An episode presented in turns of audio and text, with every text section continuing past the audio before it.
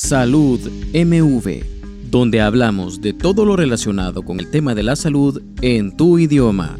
Presentado por el doctor Carlos José Gómez. Me atrevo a decir que conoces a alguien que tiene diabetes. Quizá también sos testigo de cómo le ha cambiado la vida o la despreocupación con la que ha aceptado su situación dependiendo de las características particulares de la enfermedad, las molestias a las que se enfrentan las personas con diabetes pueden variar y eso es parte del problema, dado que las consecuencias de tener un mal control del azúcar a largo plazo son muy variadas y devastadoras. A lo mejor has escuchado que puede dañar los riñones, los ojos, el corazón y los pies. Sin embargo, existen complicaciones que incluso los médicos llegan a despreciar, como la predisposición a enfermedades periodontales y daños sobre el cerebro.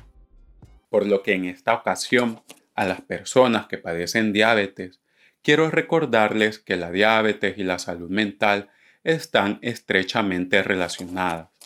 Esta puede generar depresión y demencia. A la vez, espero dar motivos a los no diabéticos para cuidar su salud metabólica. Los trastornos depresivos, la diabetes tipo 2 y la enfermedad de Alzheimer, principal tipo de demencia, se encuentran entre las principales causas de años vividos con discapacidad y han ido en aumento en los últimos años.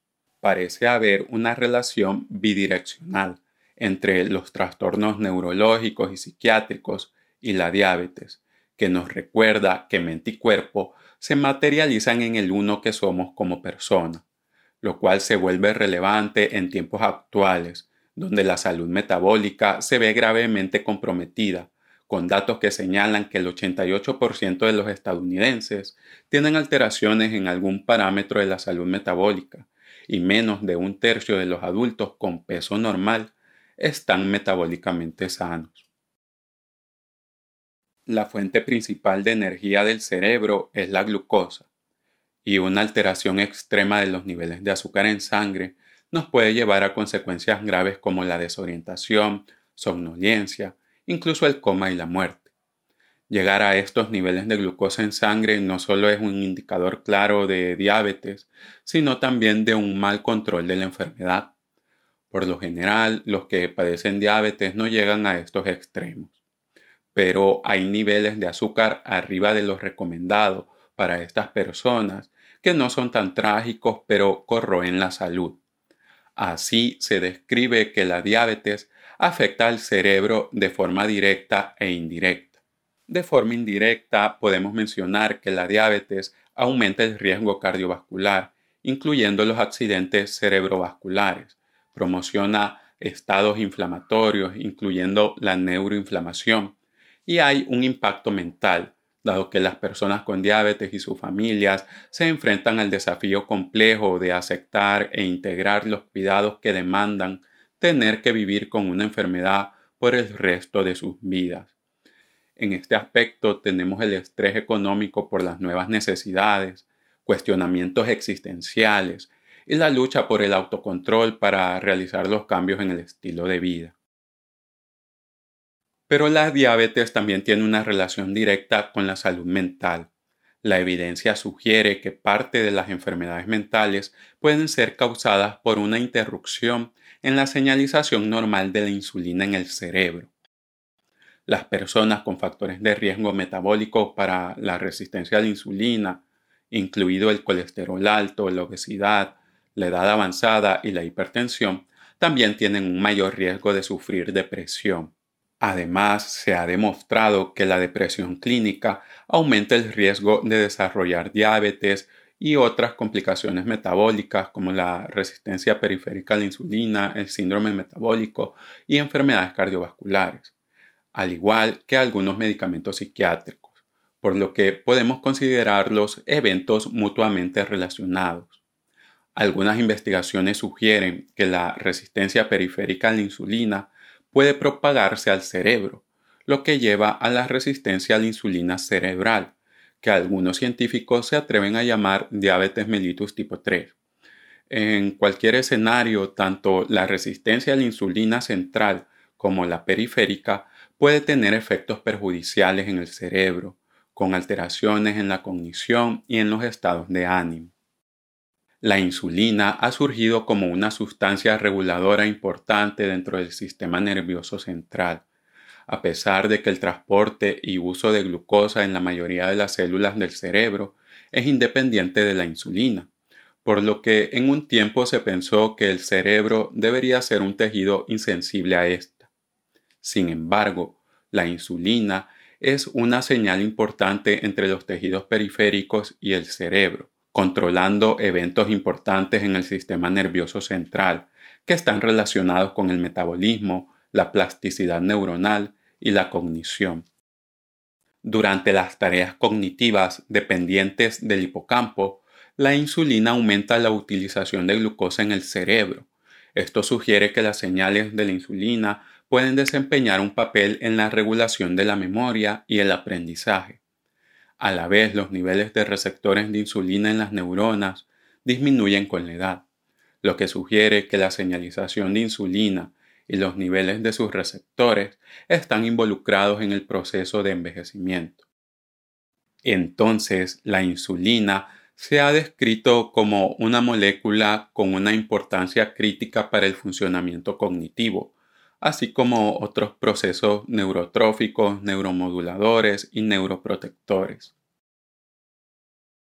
Los síntomas y los trastornos depresivos afectan a uno de cada cuatro pacientes con diabetes. Además, la asociación entre la depresión y la diabetes están respaldadas por varios estudios, aunque los mecanismos entre ambas enfermedades aún se están dilucidando.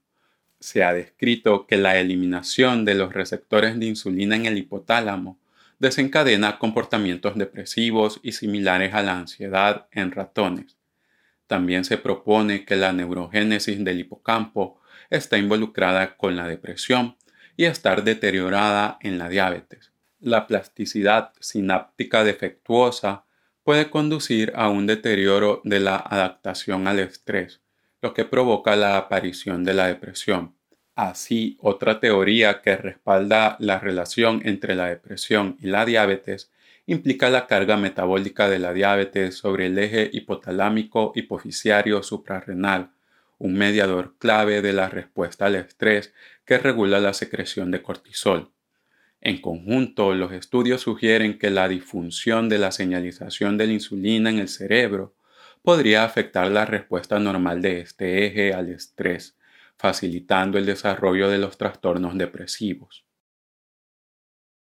Las capacidades cognitivas incluyen la atención, la memoria, el uso de la lógica y el razonamiento, así como el procesamiento auditivo y visual. Se ha demostrado que tener diabetes durante décadas se asocia con el deterioro cognitivo. Los cambios cognitivos propios de la demencia ocurren a edades más tempranas en las personas con diabetes, siendo detectables en la mediana edad o incluso en la adolescencia. Gran parte de esta complicación puede ser desencadenada por los problemas vasculares que propicia la diabetes.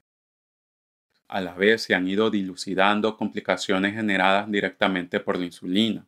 Las anomalías en la señalización a la insulina se han ido asociando con la hiperfosforilación tau, la acumulación de betamiloide, la desconexión sináptica y la pérdida de células neuronales, que son características neurodegenerativas distintivas de la enfermedad de Alzheimer. Esta información no es nueva y la Asociación Americana de Diabetes ya lleva años recomendando la evaluación de rutina enfocada en identificar el deterioro cognitivo y la depresión en las personas que padecen diabetes, tanto por la evidencia que las vincula mutuamente como por los efectos negativos que pueden tener estas afecciones en el control de los niveles de azúcar. Alguien con depresión puede llegar a descuidar su tratamiento y las personas con demencia suelen necesitar la asistencia de alguien más para su cuidado. Todavía es necesaria más información que aclare los medios por los que la insulina interfiere con los procesos de la mente En la medida que se arroje luz sobre estos procesos, no solo se beneficiará a las personas que padecen diabetes, sino que se podrá clasificar la depresión de una manera diferente, separando a las personas que pueden beneficiarse de un abordaje metabólico de su trastorno depresivo. La terapia cognitivo-conductual ha demostrado ser muy exitosa en la reducción de los síntomas depresivos y se especula que en parte puede estar trabajando a través de la mejora de la sensibilidad a la insulina.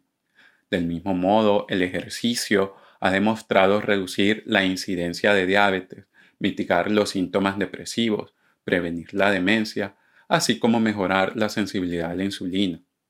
Además, el control glucémico puede ayudar a reducir los síntomas depresivos y prevenir la demencia.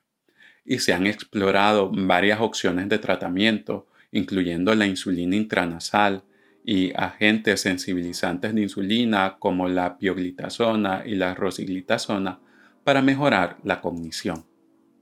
Si te ha gustado esta información, sígueme para no perderte de mis publicaciones. Si quieres información más detallada, te dejo el enlace en la descripción. Estoy feliz de poder contribuir a que la información en salud sea de libre acceso en Internet.